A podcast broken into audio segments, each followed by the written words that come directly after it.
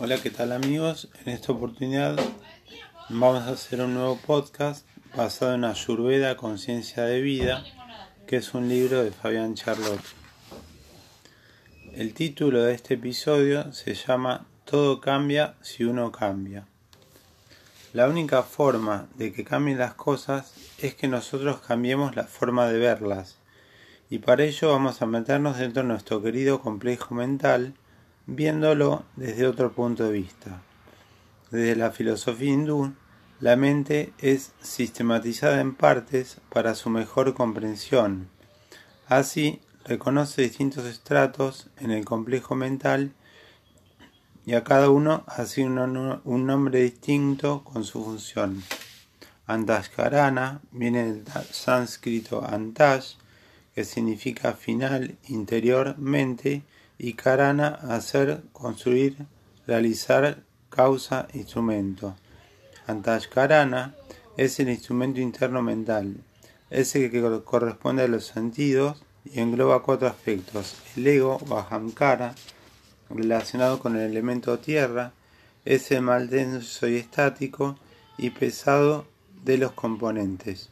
Ahamkara, en sánscrito, significa yo proceso en desequilibrio es la identificación idem igual ficare ser, hacer, creerse eso. Autoidentificación, según su preferencia. El ego es el que crea nuestra propia imagen. Nuestro falso o externo yo nos dice cómo somos.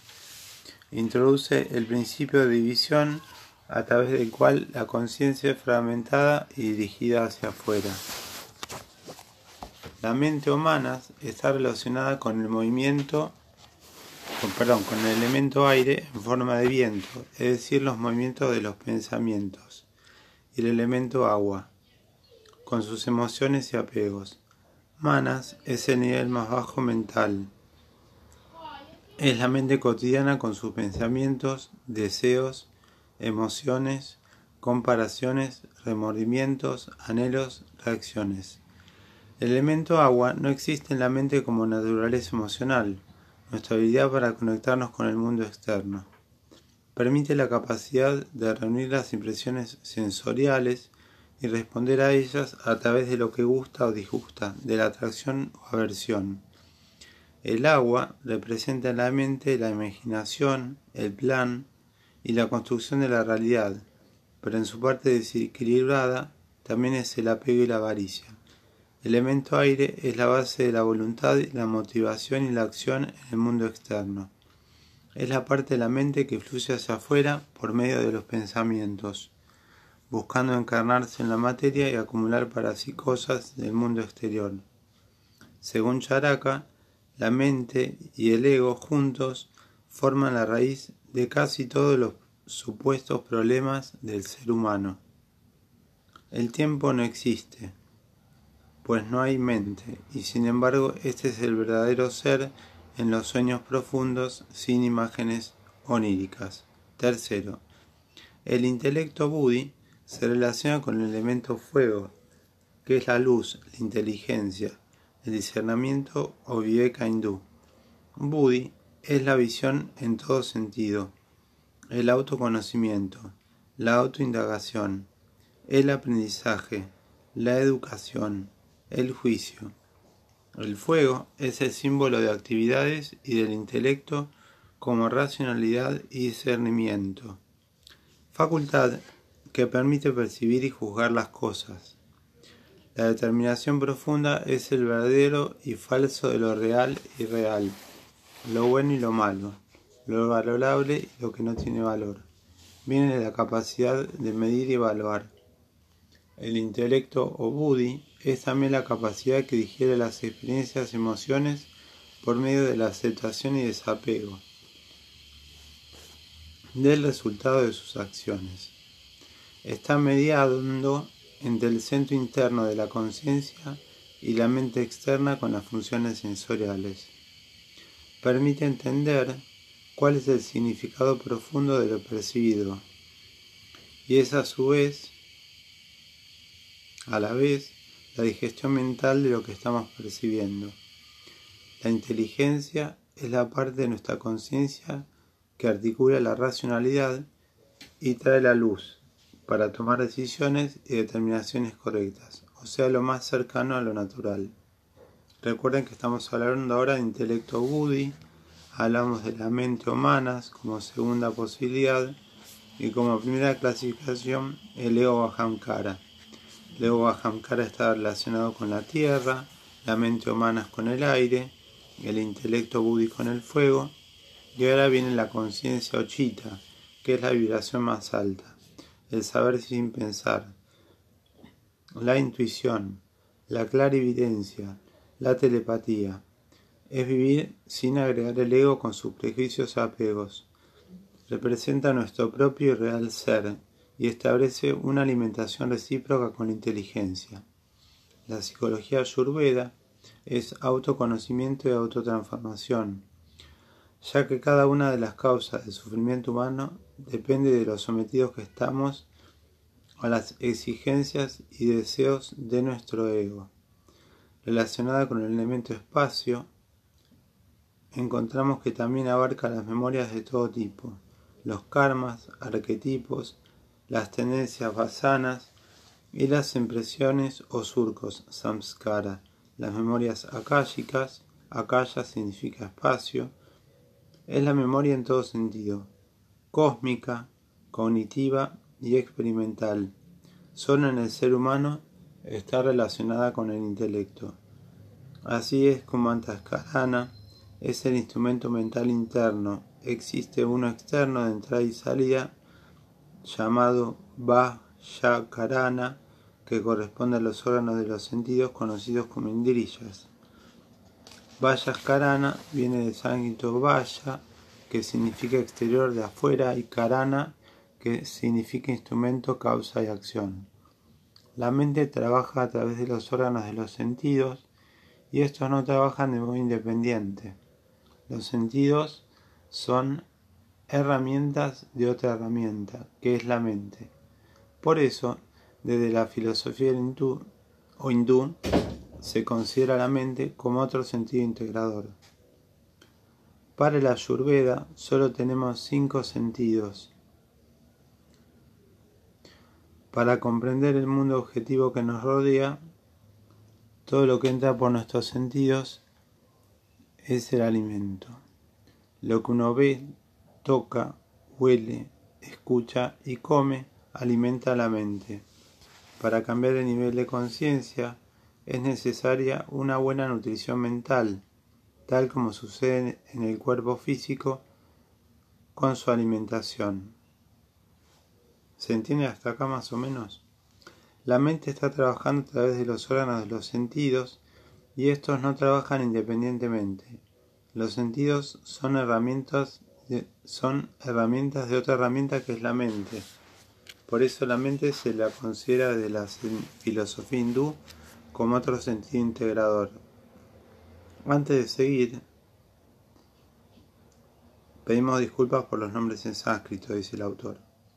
Los diez sentidos indriyas, en realidad son once si se considera la mente como sexto sentido integrador, son los cinco primeros llamados indriya de guiñaña, sentidos del conocimiento, que son los sentidos aferentes de la percepción, oído, tacto, vista, gusto y olfato.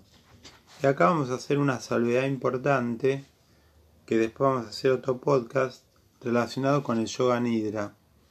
Que el yoga nidra es un yoga que anula los sentidos y es una meditación profunda y cuando lo hagamos el podcast vamos a comentar cómo anulando los sentidos a través de una de las ocho pasos del yoga de Patanjali, vamos a ver cómo podemos lograr una meditación profunda. Bueno, seguimos. Estos luego se corresponden con los sentidos de la acción, o karmendrillas, de karma acción, que son las facultades del sistema nervioso motor, expresión oral, aprehensión, deambulación, procreación y excreción.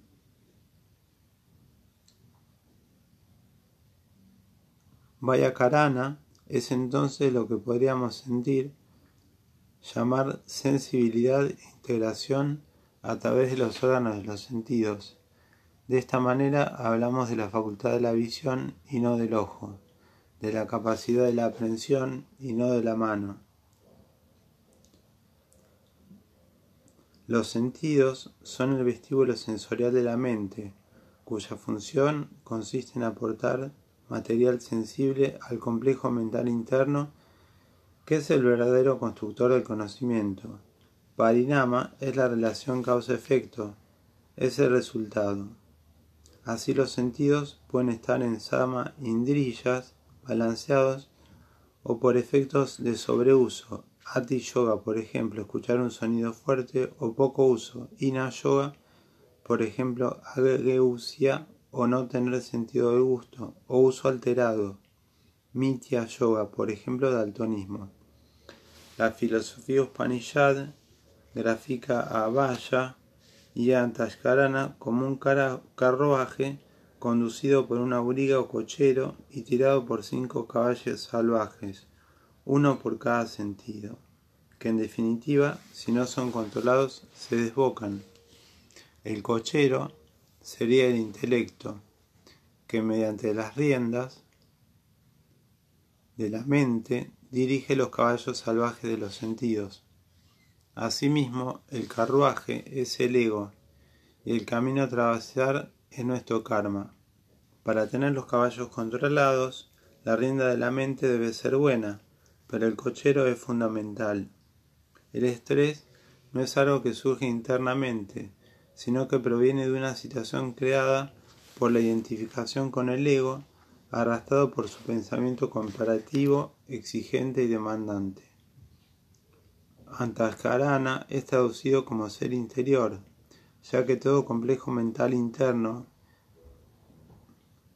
que es todo el complejo mental interno y contiene entonces la conciencia, los arquetipos, las tendencias, los karmas, los registros akáshicos, el intelecto con su discernimiento, la mente con sus pensamientos, emociones y pasiones, y el ego con sus demandas, celos, ilusiones. Las tres capas de la mente son la profunda o la conciencia, la intermedia o intelecto y la externa o superficial y mental. Los dos aspectos del ser son el aspecto externo o el ego, yo tengo, yo hago, y el aspecto interno o alma.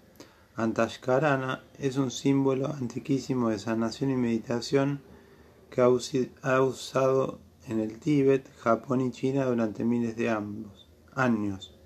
Este símbolo es un mandala, con un poder energético muy grande, y es utilizado como yantra, instrumento de contemplación y liberación.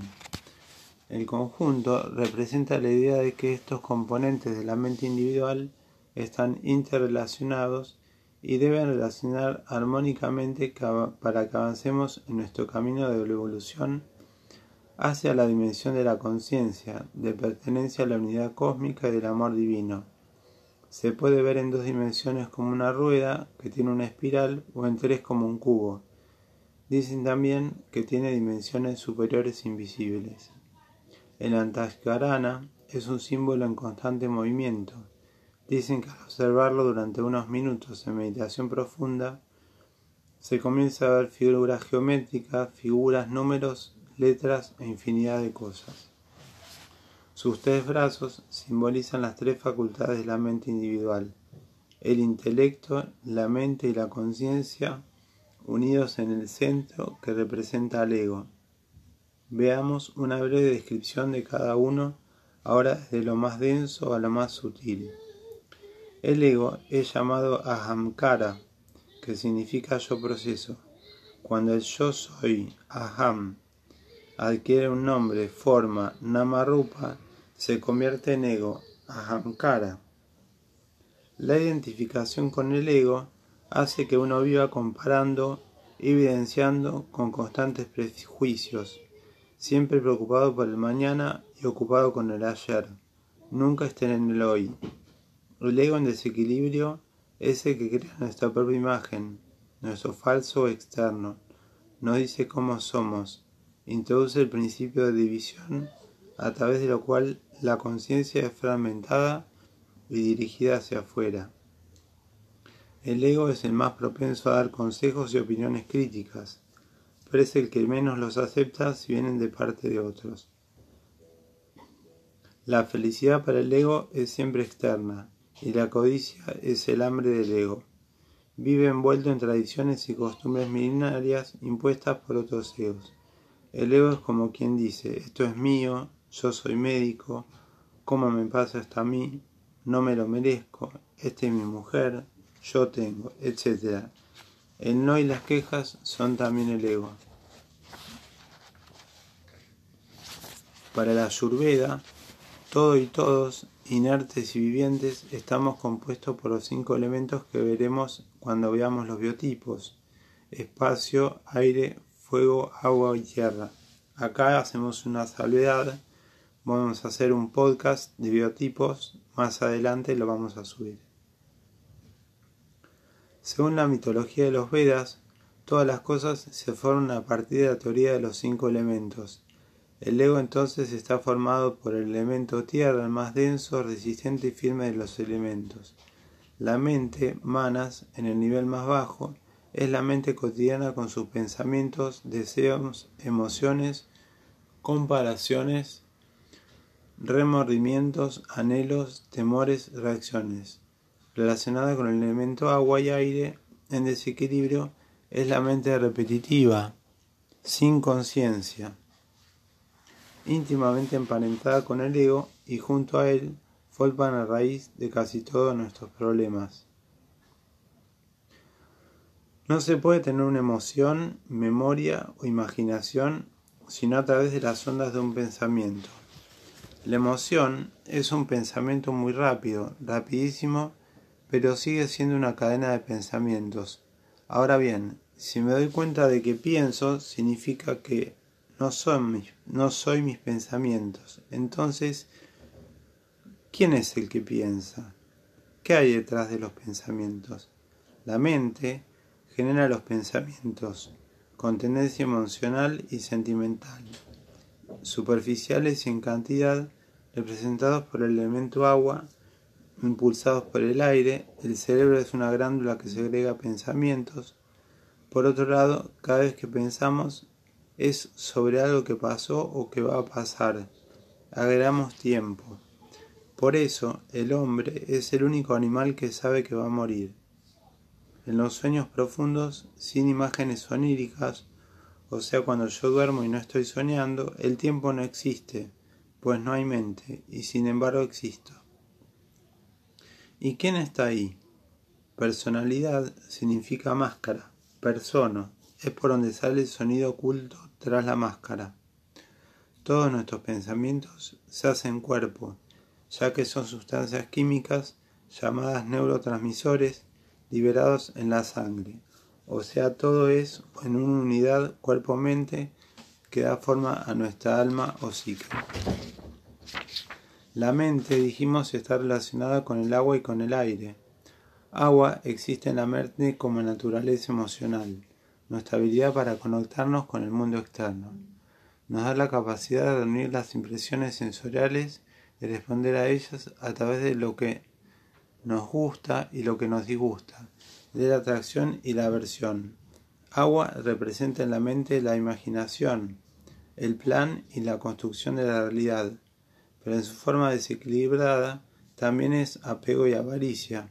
El aire, prana, que veremos más luego, es la base de la voluntad, la motivación y la acción en el mundo externo. Es la parte de la mente que fluye hacia afuera por medio de los pensamientos, buscando encarnarse en la materia y acumular para sí las cosas del mundo exterior. Al ser limitado el pensamiento, todo lo que él crea, dioses, ritos, definiciones, será pues limitado. El intelecto es llamado Buddhi y está relacionado con el fuego, la visión en todo sentido.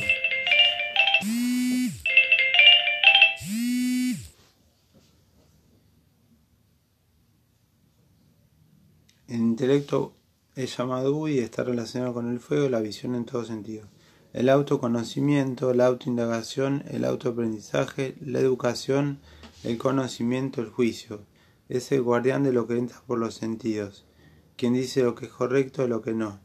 La elección con el intelecto y con la mente es el discernimiento o viveka hindú. El intelecto es también el que digiere las experiencias y las emociones por medio de la emoción y el desapego del resultado y sus acciones. Sin un buen fuego que divida las cosas, la conciencia se hace lenta y pesada como una indigestión. Ayuda a convertir las cosas en formas más sutiles para nutrir nuestra conciencia.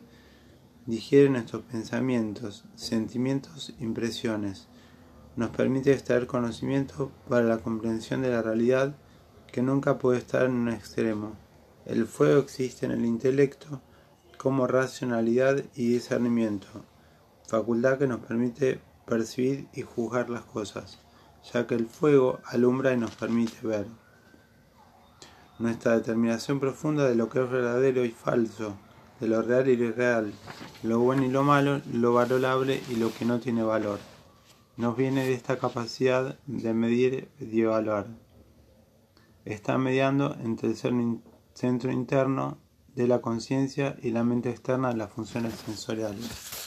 Bueno, vamos a dejar este podcast acá y vamos a retomar en un nuevo episodio.